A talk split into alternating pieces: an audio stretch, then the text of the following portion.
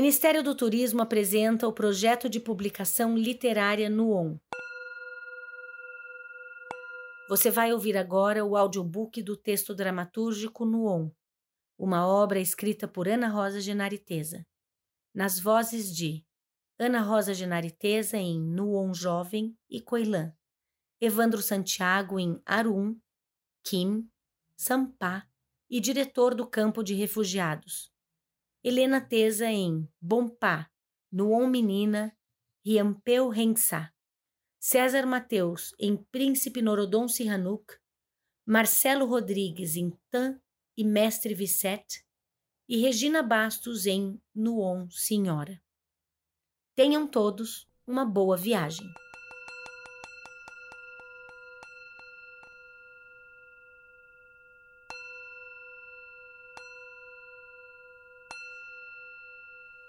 É noite no Camboja.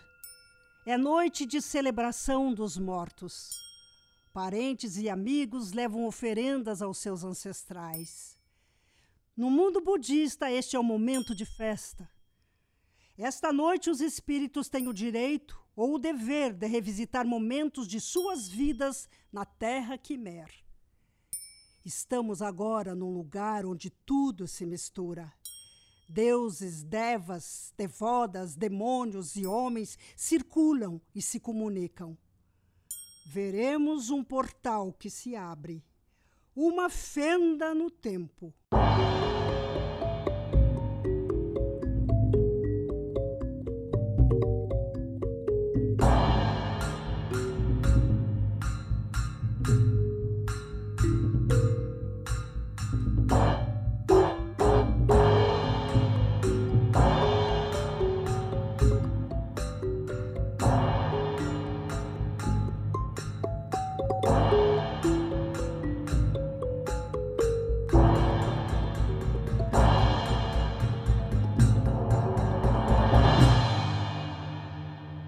Aqui do alto peço aos deuses há muitos longos anos que me libertem dessa eterna vigília. Que de uma vez me permitam virar meus olhos aos céus e com eles lá permanecer. Até saber reconhecer a multidão inumerável das estrelas, senhoras lúcidas do firmamento etéreo, indicadoras das chuvas e das secas em seu giro pela imensidão. Entretanto, sou obrigado a permanecer aqui, entre os espíritos que vagam a esperar pacientes o acender das velas e o soar dos sinos que nos dirão. É chegada a hora de acordar vossas memórias. É chegada a hora de voltar a um breve instante na terra. É tempo este lampejo, esta fagulha efêmera que se desprende no ar, a que chamamos de vida.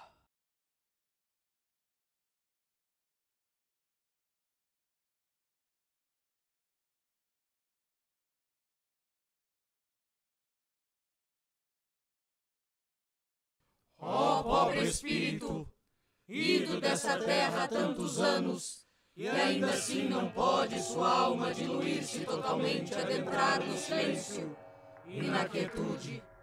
Tão pouco pode voltar.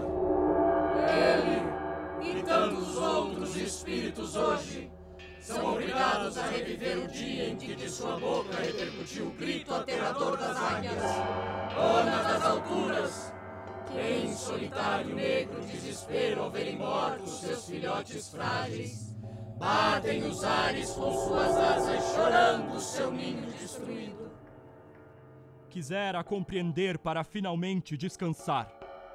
E enquanto isso não acontece, fico aqui, num círculo sem fim. Ao soar dos sinos, observo as barbáries e minhas ingênuas tentativas de cumprir com meu papel de príncipe na terra e salvar o meu povo da miséria que assolou o meu país. Pobre Camboja! A ambição do homem não pode deixar a riqueza e prosperidade correr em fluxo contínuo e calmo. Eu, príncipe Norodom Sihanouk, vi cair sobre a terra Quimer a nuvem mais negra e espessa da barbárie humana e bati, amargurado e dolorido no ar as asas, qual águia que vê destruído seu ninho. Ainda agora me pergunto o que deveria ter feito enquanto vestia a roupagem humana? O que deveria ter feito para evitar que meu país fosse atingido de forma tão vil pela cobiça, a dor, a morte? O agora sofre por ter caminhado no pântano fétido das não-verdades. Permitir navegar sua balsa no rio dos enganos é cair em precipício que não tem fim. Vivemos a angústia de um tombo eterno, com os corações que não param de esperar o momento fatídico do Acre. E, no entanto, não sabemos jamais se ele virá, porque no rio dos enganos tudo é ilusão. Silêncio.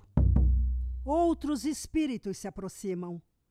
Eles vêm reviver sua pequena epopeia.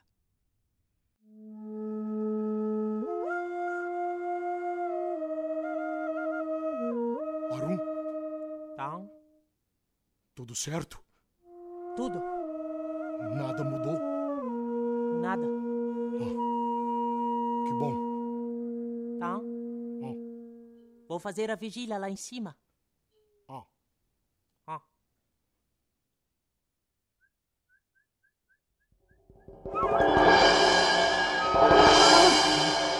Você viu o que eu vi? onde? Ali! Parecia o professor. Qual? Aquele. Ora, não fale bobagem. Somos soldados do Quimera e ver espíritos não nos corresponde. Você diz isso porque tem medo do Ankar? Ou porque não vê mais espíritos? Digo isso porque é o que tenho que dizer. Então você viu Viu o quê? o espírito do professor. São tantos mortos, Arum. Nossas mãos já estão tão sujas de sangue. Não sei mais quando poderemos voltar na Terra e ver outra vez com olhos humanos o pôr do sol. Não sei por quantos buracos do inferno teremos que passar. Mas não temos culpa. Estamos a serviço do Ankar. Tá? Você já sabe o que é o Ankar? Quem é o Ankar? ninguém sabe. Quando eu aderi ao movimento, eu não imaginava que seria assim. E como foi? Como foi o quê? Que aderiu ao movimento? Agora não, Arum. É uma pergunta simples, tá? Nada é simples. Pois então me responda. Tudo começou com uma grande mentira. Ah. Os camaradas disseram que se recuperássemos Phnom Penh e expulsássemos o general Lounol, nosso príncipe voltaria ao poder. Um arado pesa mais que uma arma, eles disseram. Pesa? Sim, Mentira! Era tudo mentira. Obrigaram a população a esvaziar Phnom Penh dizendo que seria só por três dias. Mentira! Queimaram os nossos calendários, Arum. E agora já não sabemos há quanto tempo estamos aqui. Aderi ao movimento porque acreditei. Um arado não pesa mais que uma arma. Estou cansado. A única coisa que faço é ficar vigiando essas pobres criaturas que definham nas plantações de arroz dia após dia. mas não te preocupes. Nossos antepassados olharão por nós. Eles não existem mais. Não existem mais espíritos? Não, Por quê? se foram. Junto com os deuses. Acabaram? Sumiram? Não habitam mais a Terra? Não. Por quê? Shhh.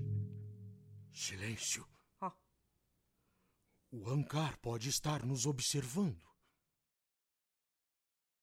Nem a magnitude das árvores que desenham os caminhos por onde passam os corpos vitimados pela guerra, nem o céu cor de chumbo das mansões cambojanas podem aplacar a dúvida e o medo a que esses homens e mulheres estão submetidos.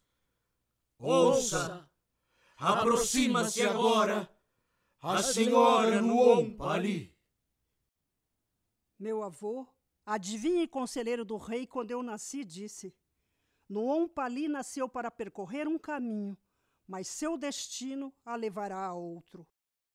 Ninguém poderia imaginar que não somente eu, mas toda uma geração de cambojanos, nascidos antes da ascensão do Quimer Vermelho, teríamos nossas vidas interrompidas. Quando o exército de revolucionários entraram em Phnom Penh, naquele abril de 1975, A cidade estava em festa. Pensávamos que a guerra havia terminado, que o bom senso finalmente voltara. Entretanto, nada disso aconteceu. Pol Pot obrigou toda a população a sair da cidade e nos fez caminhar por dias para as plantações de arroz, onde nos confinou. Separou as famílias, confiscou todos os nossos pertences e disse que o ANCAR, a organização, cuidaria de tudo. Devíamos confiar no ANCAR, eles diziam. Queiou o ANCAR! Eles gritavam.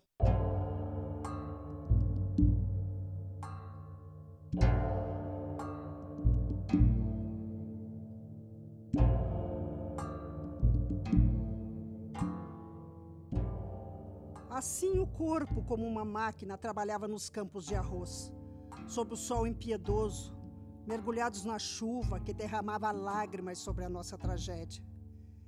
Penso que durante longas horas, dias, a minha alma não estava comigo. Muitos de nós deixou a alma partir. Imagino que seja sempre assim em tempos de guerra. A alma sutil desaparece. Um estado de suspensão tomou conta do país.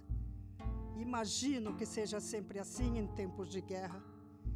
Que tempos são esses? Tempos de guerra. Nossos amigos passavam por nós armados. Seus rostos eram como máscaras congeladas numa expressão de terror, uma mistura de medo e ódio.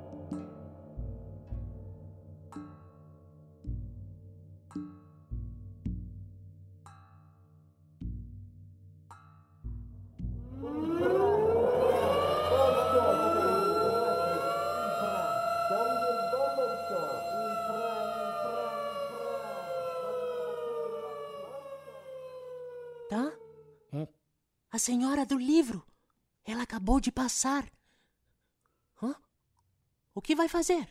Nada. Vamos ficar aqui. Não sejas covarde. Vá até lá. E você? Eu fico aqui e vigio.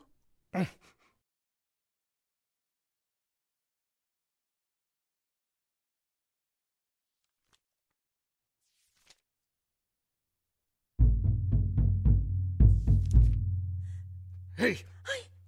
Silêncio! Ai, Isso é seu! Responda! Por favor, não me mate! Vamos, responda! Não me mate! Você sabe ler? Responda. Sim. Não me mate, não me mate, por favor, não me mate. Então leia essa carta para mim.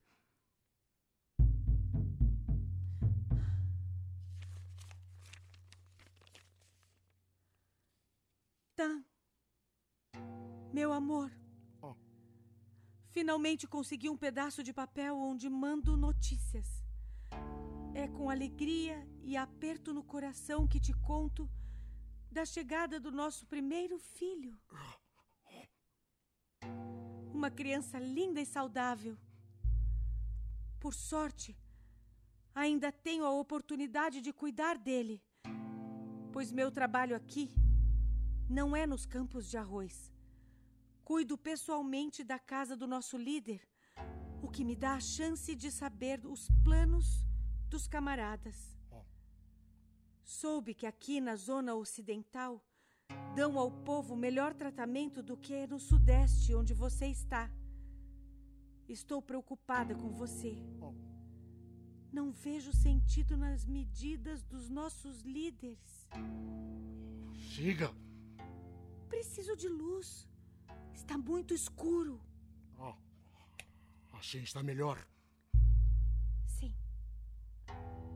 Separaram as crianças dos pais e outro dia uma criança denunciou sua própria mãe porque ela havia colhido uma manga na floresta. Ai, executaram a pobre senhora na frente de todos nós. Calma, calma. Ai. Continue lendo. Não sei onde vamos parar. O que é isso do ano zero? O povo não pode ser uma página em branco onde escreve-se a história. Estou assustada com o rumo das coisas. Ouvi do meu líder que começaram as matanças. Oh. Eles estão em busca dos supostos traidores. Cuide-se. A partir de agora, todos somos suspeitos. Se puder, venha visitar o nosso filho, tua sempre. Flor.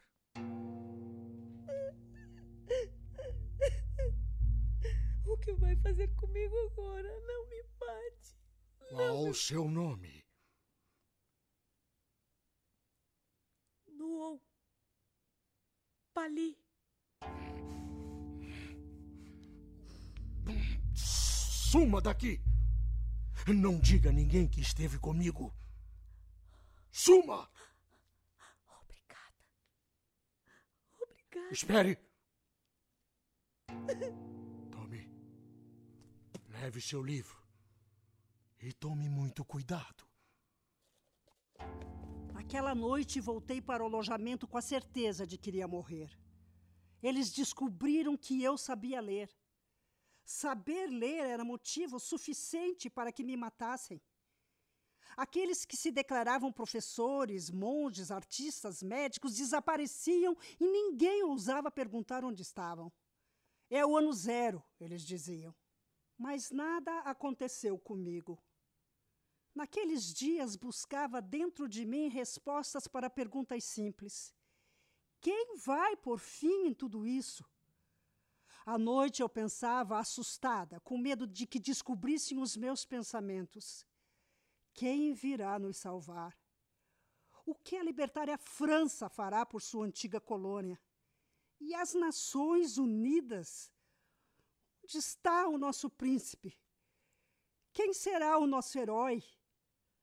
Não havia resposta.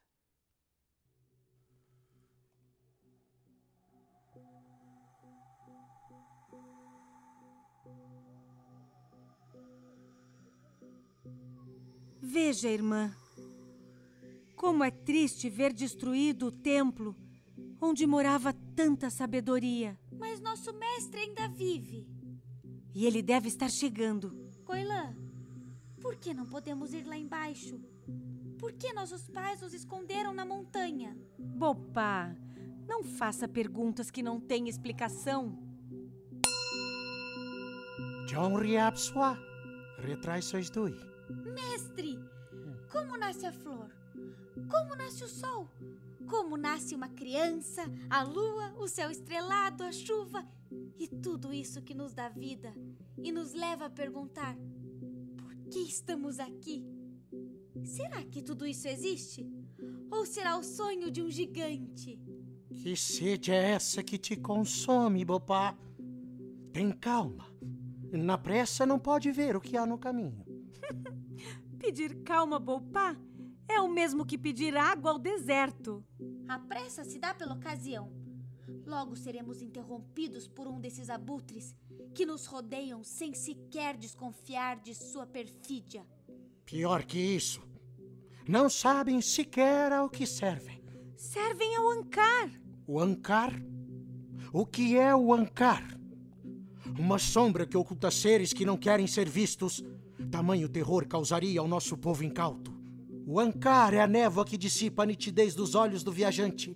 Atormenta-o, confunde seus sentidos, levando seus passos por caminhos incertos. Mestre, tenho medo. Quando poderemos voltar para casa? Eu quero ver o papai. Ele não quer que vocês desçam até o campo de arroz. As coisas por lá estão muito perigosas. Separaram as crianças dos pais e as obrigam a trabalhar na plantação com direito a uma xícara de arroz por dia. Nada de peixes? Nada de mangas? Chacas? Nada. Mas por que tudo isso? Eles prometeram que voltaríamos a Phnom Penh. Tem calma. Aqui na montanha ainda estamos melhor.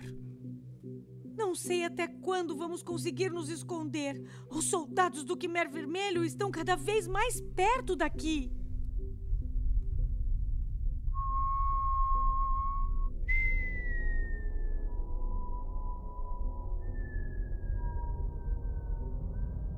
Eu não disse. Aproximam-se os abutres. Eles vêm por terra, mas suas sombras pairam sobre nossas cabeças. Vamos, meninas. Temos que encontrar outro lugar para nos esconder. Vamos!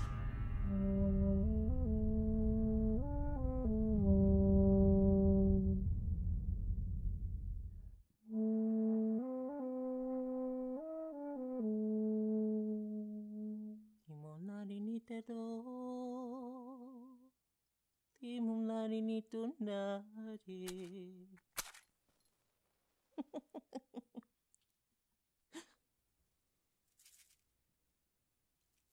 今なりにてと、今なりにとなれ。たたりたたりあんだ、今なりにとなれ。たたりたたりあん。ある Achou? Ainda não procurei. O que estava fazendo? Tatareando. O que é isso? O que eu estava fazendo? Estava aqui. Tenho certeza que escondi aqui. Se tem certeza, então procuremos. Arruinei tudo. Não conseguirei achar e já não há mais tempo. Não te preocupes, encontraremos. Não temos tempo a perder. Não temos nenhum tempo. Se não tens tempo, tome o tempo. Que tempo? Que tempos? Arum! Ah? Você ouviu? O quê? Shhh. Abaixe-se. Sim. O que foi, tá? Oh, nada. Acho que não há nada. Claro que há. Onde? Em toda parte. Eu não vejo nada. Eu tampouco. E como sabes que há algo? É porque é óbvio. Do que estás a falar? Da vida, pois. Da natureza das coisas. Torpe. Eu estava falando de outra coisa. Não há outra coisa, tá? Estúpido! Achei que eles estavam atrás de nós. Ah, não! Não estão. Então procuremos. Sim. Arum? Ah? Acho que encontrei. Finalmente! Ilumine aqui com sua lanterna. Não. Não. Não! Não. Apenas os ossos de alguém que nós mesmos abatemos. O que faremos com essa, tá? Nada. Não faremos nada. É só mais um crânio rachado. Nada? Agora que estamos sós e temos a oportunidade de fazermos um pequeno ritual que seja uma canção pequena que caminhe essa alma. Oh. Pobre. Mais uma alma perdida. Mais um crânio rachado. Jogado de volta na terra sem sequer uma canção. Vais deixá-la? Negligenciará sua provável última chance, tá? Ora.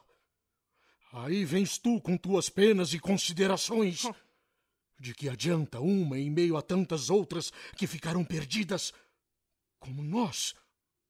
Por favor, eu te peço. Está bem. Prepara tudo. Continuarei procurando enquanto isso. Sim.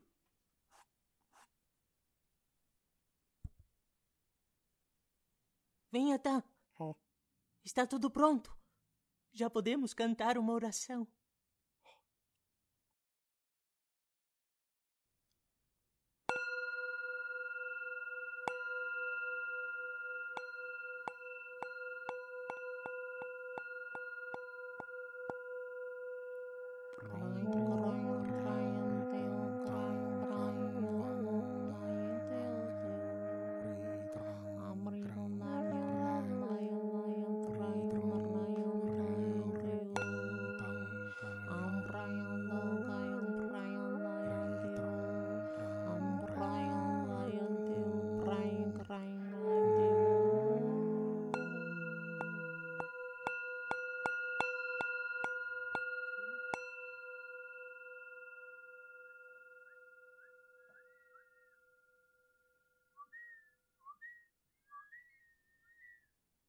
Veja, Tan. Oh. Ouça. Já vai clarear. Um segundo antes do despertar do dia, sinto um frio, como se o frescor da noite se acentuasse. Isso acontece para que eu me lembre dela. Até a madrugada seguinte. Oh. É sábia a natureza. Vamos. Oh. Não te preocupes. Amanhã voltaremos a procurar. Agora não temos mais tempo. Sim. Ah. Oh.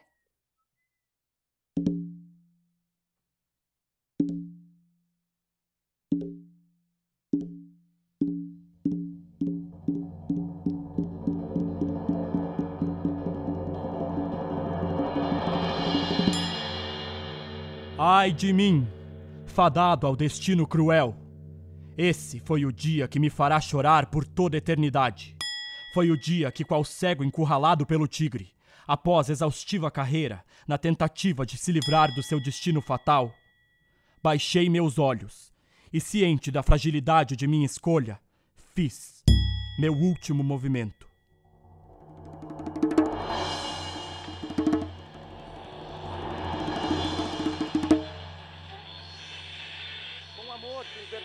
Monarca, aqui, do exílio da China que estou submetido, eu vos conclamo. Peço ao povo quimer, não hesitem. Juntem-se aos guerrilheiros revolucionários liderados por Pol Pot. Só assim poderemos recuperar a soberania do nosso país. Não queremos e não devemos ser uma nação satélite que orbite dependente dos grandes estados dominantes políticos do mundo, os Estados Unidos da América e a União Soviética. Queremos continuar na construção de uma política autônoma independente. Reafirmo que eu, Príncipe Norodom Sihanouk, vejo como única saída para o Camboja a adesão do meu povo ao Quimer Vermelho. Firmes e com perseverança recuperaremos nossa pátria.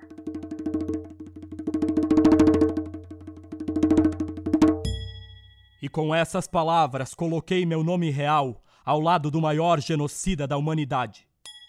Condenei meu povo a uma tragédia que em cinco anos dizimaria um quarto da população. O regime de Pol Pot, o Ankar, a organização, o Khmer Vermelho, adentrou nas veias do Camboja, arrastando-nos a tragédia que até nos dias de hoje faz tremer minha nação.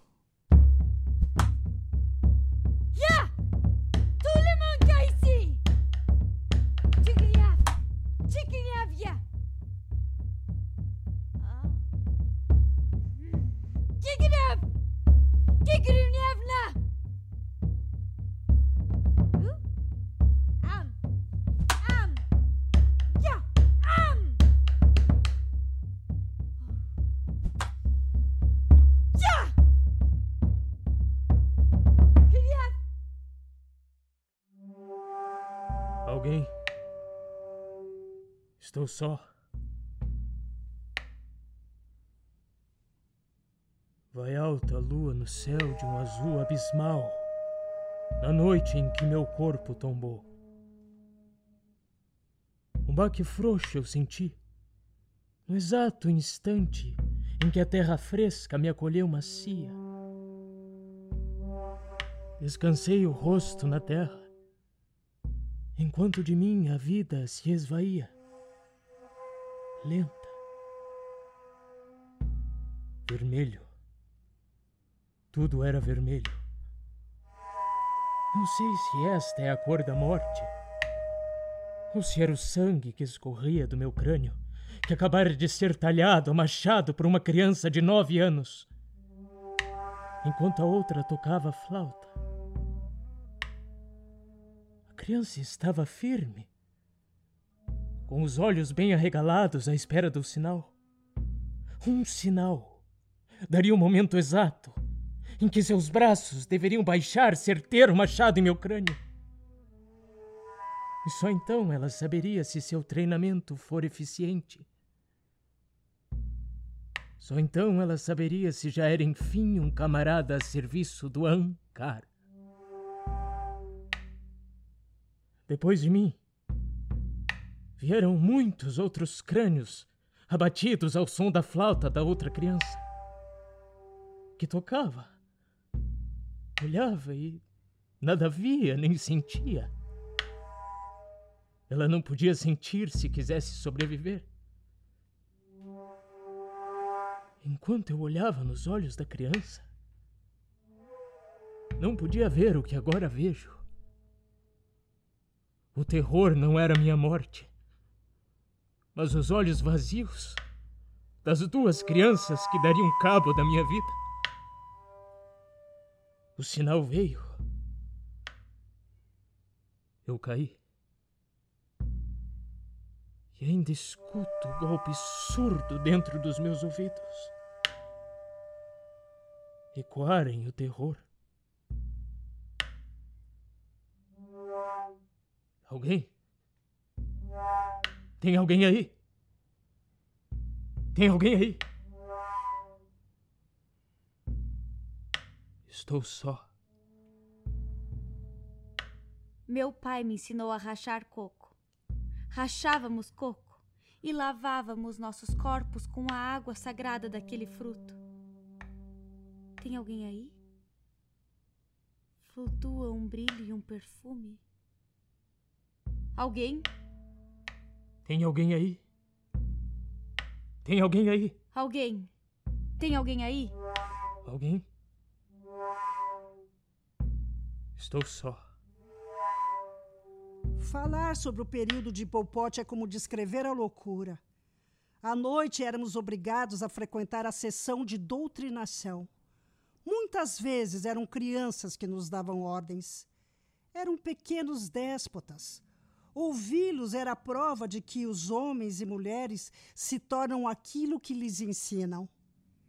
Tínhamos que honrar os camaradas crianças cujas mentes não estavam corrompidas, eles diziam. Mas elas também morriam a cada navalhada que dava em nossas gargantas, a cada machadada fendida em nossos crânios. Abracei meus mortos em silêncio. Tinha que estar em silêncio, pois só o silêncio carregava a profundidade da minha dor. Ah, o abismo que era a perda de tudo. Não perdíamos só as pessoas que amávamos, perdíamos lascas da nossa alma. Víamos dia após dia o nosso desaparecimento, nossas formas irem se apagando no ar e com ela o sopro da nossa esperança. Abracei meus mortos e calei na doroca, que nem sentia de tanto que era. O que pensar dos deuses quando nada restou de humano em nossa volta? Ou terá sido justamente o humano que tomou conta do Camboja naqueles dias de terror? Por onde andava o divino? Imagino que seja sempre assim em tempos de guerra. O divino se retira e vira de costas. Qual mãe que, frente à escolha errada do filho amado, vira o rosto, antes de deixar cair a lágrima impotente carregada de dor? Deixei por um longo tempo que minha alma partisse. Acho que isso me salvou.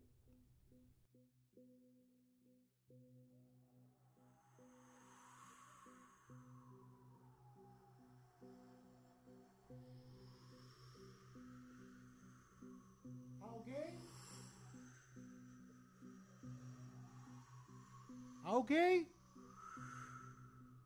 Alguém aí? Uma borboleta! Bopá, não me diga que tirou a vida de uma borboleta. Não, eu sou uma borboleta. Ah, onde está Coilã? Está a caminho e traz com ela algo incrível para nossa coleção de preciosidades. Oh. Pediu que eu viesse antes para avisar. Então, decidi vir em forma de borboleta para chegar mais rápido e não me cansar. As borboletas não voam rápido, voam. Voam. Hã? Não voam. Mas como desfrutam do perfume das flores no caminho, não veem o tempo passar. O Senhor me ensinou a relatividade do tempo. Minha pequena Bopá traz consigo a sabedoria dos amantes incondicionais da vida. O senhor adivinhou o que Coilã está trazendo? Você me disse que era algo incrível. Quer que eu conte? Hum, li uma vez num conto que me era antigo que as borboletas não estragam as surpresas das irmãs. Papá! Eu não ia contar. As borboletas não estragam as surpresas das irmãs. Papá, uma vez na vida silencie e venha rápido. Venha me ajudar. As borboletas não voam rápido. Então se transforme num dragão alado e venha logo. Você encontrou esse tesouro sozinha? É possível. Mestre, o senhor sempre disse que o impossível acontece. Sim. Encontrar a estátua de um Buda em tão bom estado em dias como esse é sinal de grande sorte. Vamos, vamos ver o que temos no nosso tesouro. Temos um calendário para não perdermos o tempo, mesmo ele sendo relativo. Temos a caixinha de música da mamãe. O poema do nosso pai. Guardei uma pedra do templo que foi destruído. E eu encontrei esse óculos. Eu encontrei num lamaçal. E com esse Buda, concluímos nossa coleção de preciosidades. Agora precisamos nos separar. O que o senhor quer dizer com isso, mestre? Quero dizer que vocês têm uma missão importante e precisam partir para cumpri-la. Uma missão? Faremos uma missão. Isso. Partir? Coilã, a situação no campo está cada vez mais perigosa. É, começaram as matanças. Eles não estão poupando ninguém.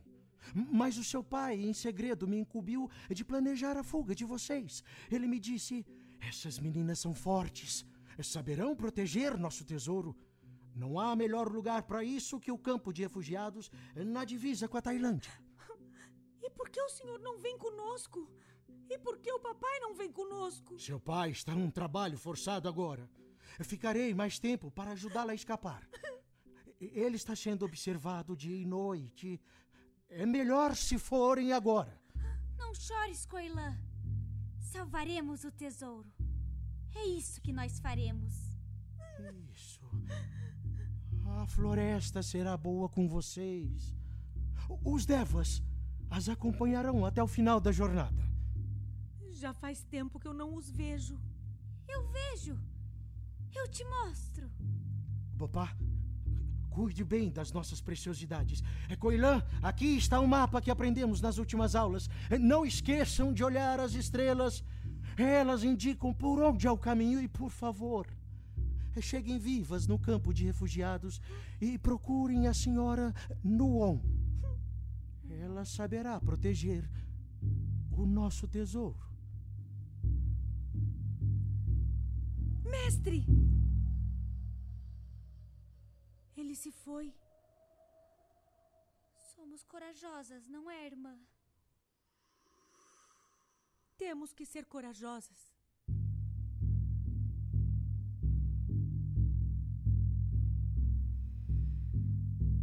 O caminho até a fronteira com a Tailândia. Os caminhos são como a vida, surpreendentes.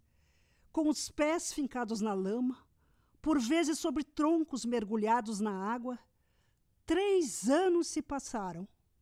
As frutas serviam de alimento, as raízes. Muitas crianças eram levadas para a floresta por seus pais e instruídas a fugirem do terror.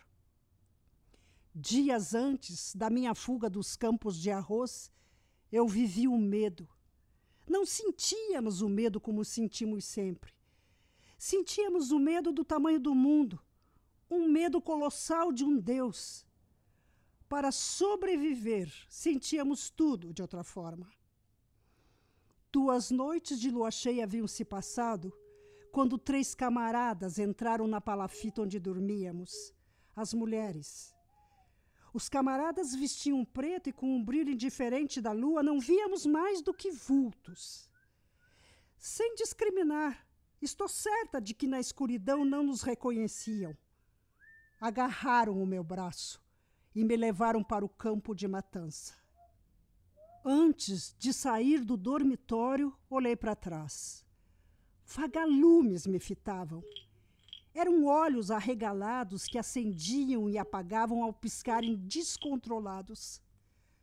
As mulheres desenhavam um céu de olhos e se calavam a mais um instante de dor. Dor, dor colossal do tamanho da sobrevivência. Com um cipó, me ataram de joelhos a um bambu inclinado para a frente. O que me sustentava para eu não cair num lamaçal de corpos em decomposição era a força das minhas pernas. Se caísse com as mãos atadas, me afogaria.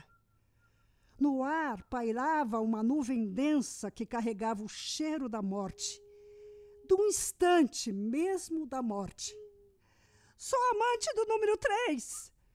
Menti num grito estalado, voz gutural que saiu rasgando a minha garganta. Sou amante do número três e ele não vai gostar de saber que não existo mais.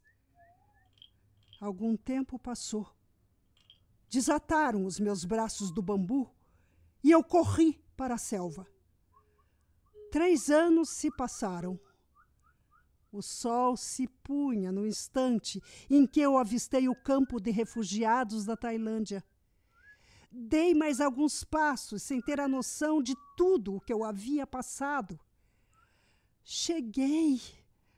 Sobrevivi.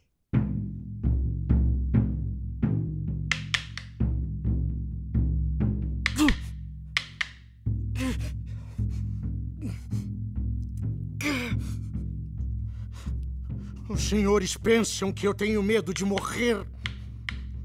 Depois de todo o mal vivido, e sentido e experimentado na carne, ao cabo de uma jornada onde toda a nobreza, a bondade, a beleza, a poesia já se perdeu.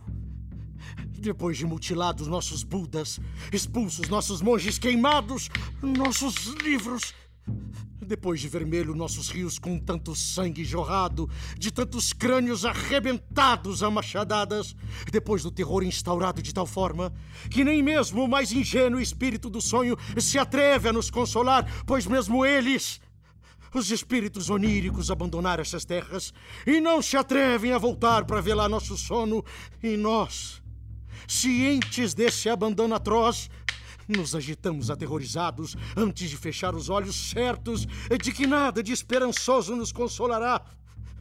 Depois que mesmo os senhores que nos julgam, nos ordenam, nos matam, nos condenam, mesmo os senhores não podem fechar os olhos e descansar, pois perder o limite, perder o sentido, perder os porquês, e apavorados metralham tudo que vive num gesto desordenado e automático. Eu era um professor um professor. A razão morreu. Convenhamos. O que mais posso temer?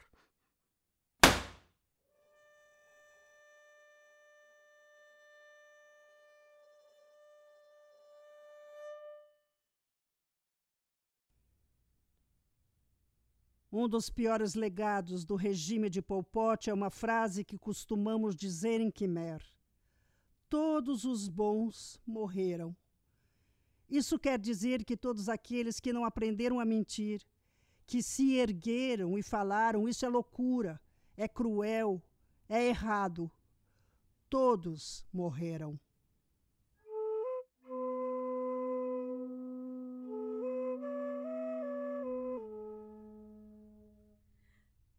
Licença, senhor diretor. Hum. É, eu gostaria de dizer que desde que eu cheguei aqui no campo de refugiados. Senhora Nuon, estão chegando novos refugiados, não há o que fazer. Não, eu sei, é que eu. É Por só... favor, senhora Nuon. Senhor, eu não quero incomodar. Mas essas mulheres precisam de cuidados e eu gostaria da sua autorização para abrir a minha casa e recebê-las. Eu sei que posso ajudar. Não temos remédios, senhora Nuon, não temos recursos. E até onde eu sei, a senhora não é médica, enfermeira ou psicóloga, não! Eu posso ajudá-la, senhor. Eu conheço das ervas e da cura do Quimer antigo. O meu avô era curandeiro e adivinho do rei. Do que o senhor está rindo? Curandeiro e adivinho do rei, senhora Nuon. Eu sei que posso tratá-las, senhor. Por favor. Não! Não há o que fazer. Senhora! Sim. Esqueceu suas coisas. Ah. E fecha a porta. Isso não é justo. Eu sempre tive que pedir autorização para tudo que eu queria fazer. Você sabe que se eu quiser, te alcanço! Não sei não! ah, é? Pois então veja! Veja, Sampá! Alto que a folha no vento das monções! Não mais do que eu! Polly! És linda! És a joia mais linda que eu já vi em toda a minha vida! Vou me casar com você, Sampá! Hã?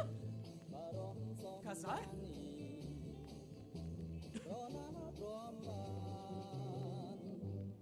Nunca permitirão. Farão com que se case com um homem letrado e rico. Casarei e ponto. Não pedirei permissão.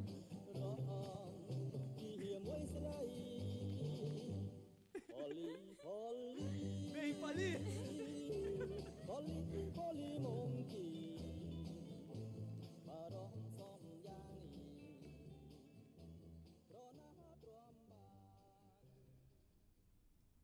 Recuperei minha alma quando me dei conta de que eu não era o único corpo a vagar pelo campo de refugiados. Um dia acordei antes do sol e do lado de fora, olhando vazio, avistei uma jovem parada no meio do nada. Seu filho pequeno, logo atrás dela, sentado na grama úmida, chorava. Notei que ela não o via, não o percebia. O terror não nos tira sua vida. O terror engole nossa alma e nos deixa num obscuro e sem sentido. Os refugiados de guerra são como crianças sem pais. Perderam suas línguas, perderam seus contos, suas danças, perderam as memórias de sua infância, suas rezas, seus amuletos. Fitei aquele corpo delgado de costas. Ela estava submersa no abismo da solidão, a solidão da dor. Coloquei meu rosto dentro das minhas mãos e por entre as frestas dos meus dedos vi meu avô, adivinho e curandeiro do rei, com suas cem ervas.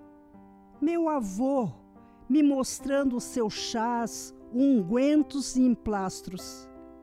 E ainda que sem a permissão do diretor do campo de refugiados, abri minha pequena cabana e comecei a tratar das mulheres que vagavam perdidas. Acolhi cada uma delas entre flores, adornos, esmaltes, meditação e longas conversas, e chás e tratamentos com as ervas curativas do meu avô. Chás e banhos de ervas milagrosas. Criei um método simples como a vida: esquecer, trabalhar e amar.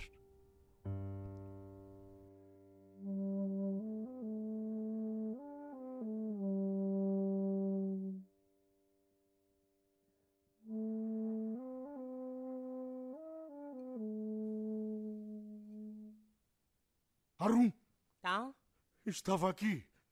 Tenho certeza que escondi aqui. Se tem certeza, então procuremos. Arruinei tudo. Ah. Não conseguirei achar e já não há mais tempo. Não te preocupes. Encontraremos. Não temos tempo a perder. Não temos nenhum tempo. Se não tens tempo, tome o tempo. Que tempo? Que tempos? Hã? Ah, ouviu? O quê? Shhh, silêncio. Abaixe. O que foi, tá?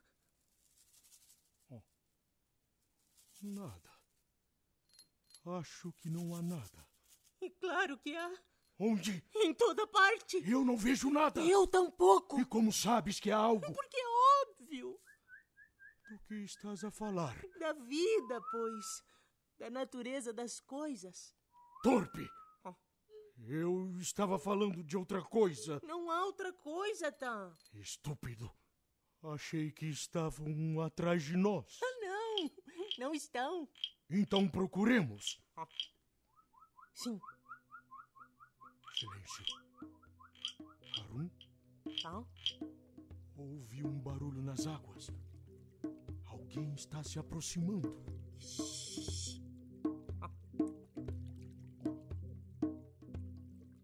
Veja, Coilã!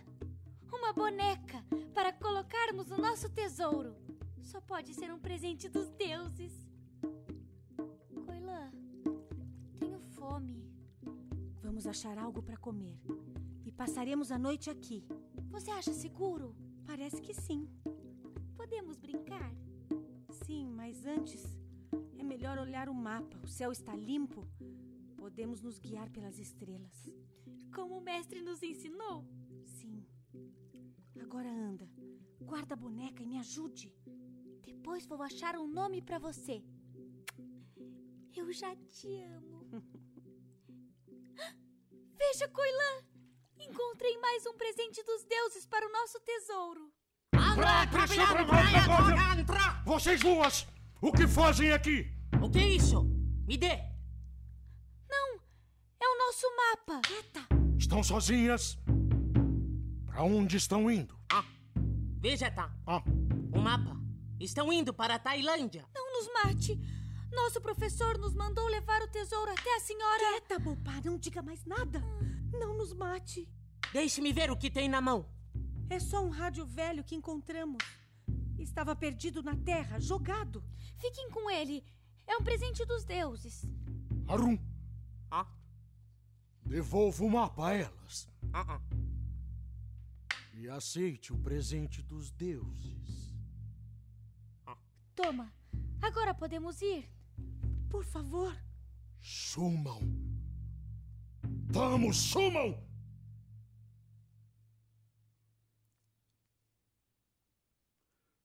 Harun? Tá? Elas acharam o nosso rádio.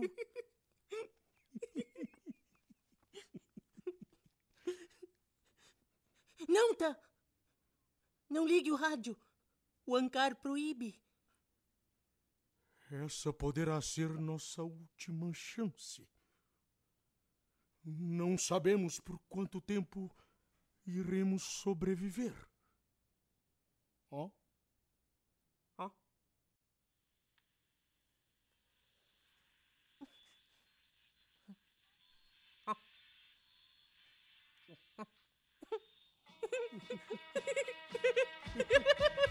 Dance! Dance! Dance!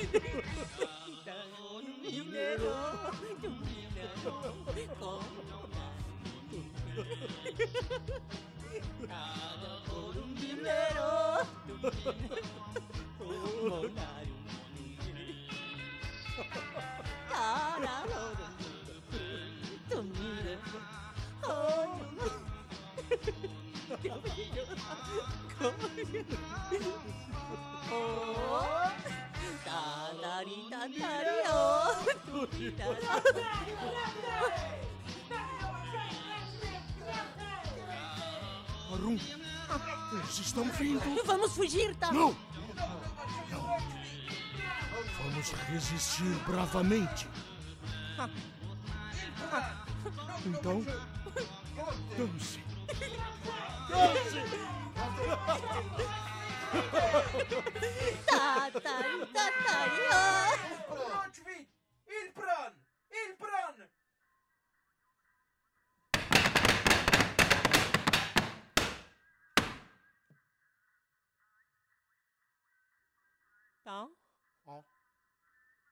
Foi assim que nós morremos. Foi assim que nós morremos. Uhum.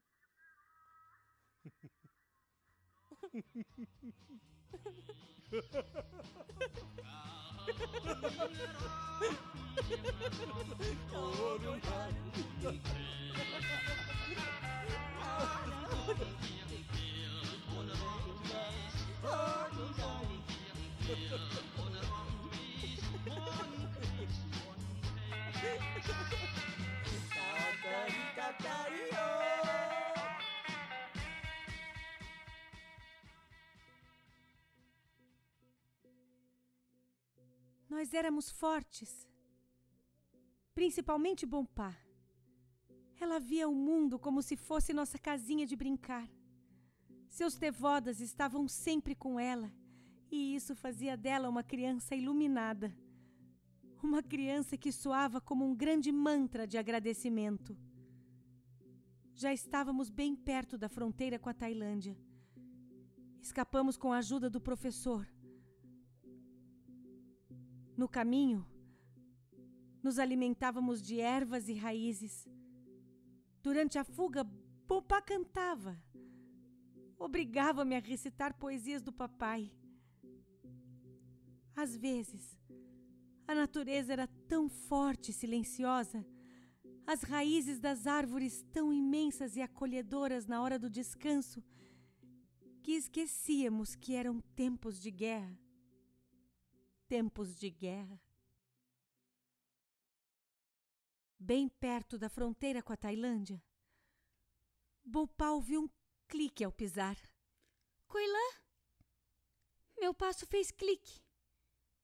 E acho que não devo me mexer. Meu coração gelou.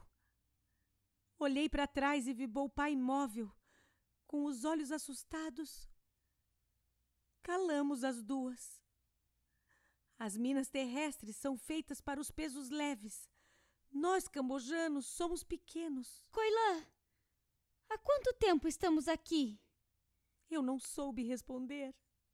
Coilã, uma borboleta não fica pousada por muito tempo. Não se mexa! Por favor, não se mova! Por favor, não se mexa! O tempo é relativo, eu sei. Às vezes o tempo para para sempre. Para sempre fiquei lá. Temos que ser corajosas. Por favor, não se mova. Não se mexa. Vou achar alguém para tirar você daqui. Coilã, olhe para mim.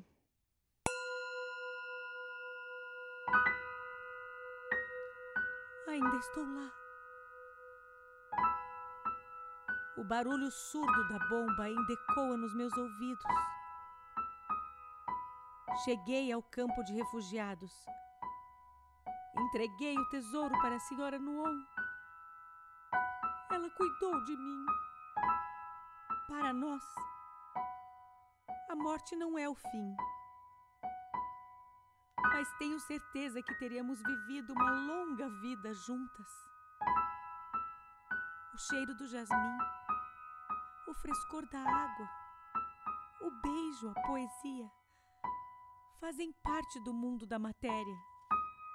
Popá amava a vida e a natureza. Ela era corajosa, minha pequena borboleta. Já podemos ir? Sim. Já vai amanhecer. Já se acabam os festejos.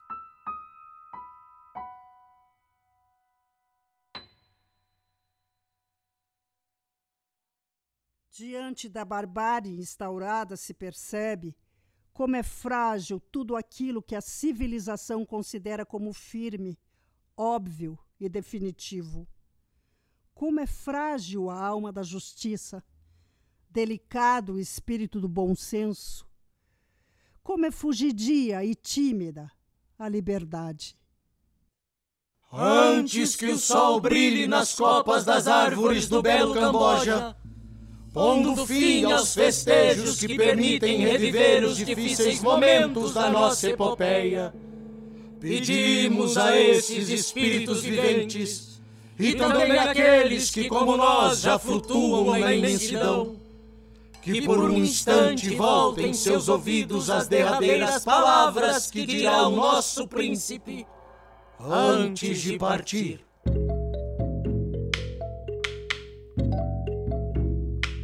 A história percorre caminhos tortuosos. Nasci príncipe e fui amado por um povo doce que sorri, mas que também é capaz de matar. Recebi de meu pai a responsabilidade de cuidar do meu país e acreditei estar fazendo melhor quando de minha parte busquei tudo conhecer: das artes, das filosofias, acreditando dessa forma encontrar mais sabedoria para melhor conduzir o meu povo. Ainda assim, falhei. A dor da daga cortando meu corpo senti quando de mim usurparam o trono. Entretanto, maior dor sinto ao ver destruído meu país pela guerra. Nada pode gerar mais miséria do que a perda do bom senso, da justiça e da liberdade. E foram esses os valores sublimes, varridos pela tempestade furiosa de um homem. Choro hoje as decisões turvas. E despojado, inclino-me diante de meu povo e peço perdão. Em poucos minutos partirei, mas não quero apagar-me na imensidão sem antes desejar ao Camboja coragem. Não pensem que os deuses de costas viraram-se para o nosso país. Que haja esperança, que haja verdade, e a verdade está onde brilha o conhecimento. Que haja fraternal amor entre os viventes da terra. Que a poesia perdure e que em seu solo fértil floresça a paz.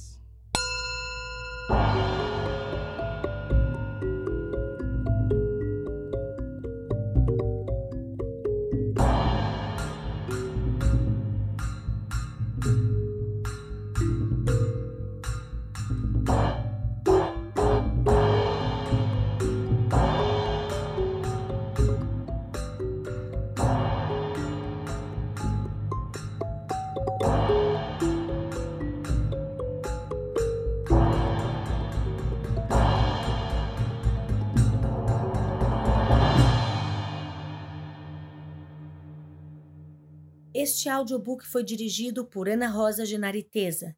Texto: Ana Rosa Genariteza. Elenco: Evandro Santiago, Helena Teza, César Mateus, Marcelo Rodrigues, Regina Bastos e Ana Rosa Genariteza. Composição musical e sonoplastia: Arthur Jaime e Breno Montserrat. Captação de áudio, mixagem e edição: Arthur Jaime e Breno Montserrat. Produção: Dara Van Dorn e Larissa de Lima. Produção executiva Laura Teza. Patrocínio: Nórdica, Trator Case Máquinas Agrícolas, Plastipac, Sérdia, Trator New. Instituição beneficiada Hospital Pequeno Príncipe. Realização: Secretaria Especial da Cultura, Ministério do Turismo, Governo Federal.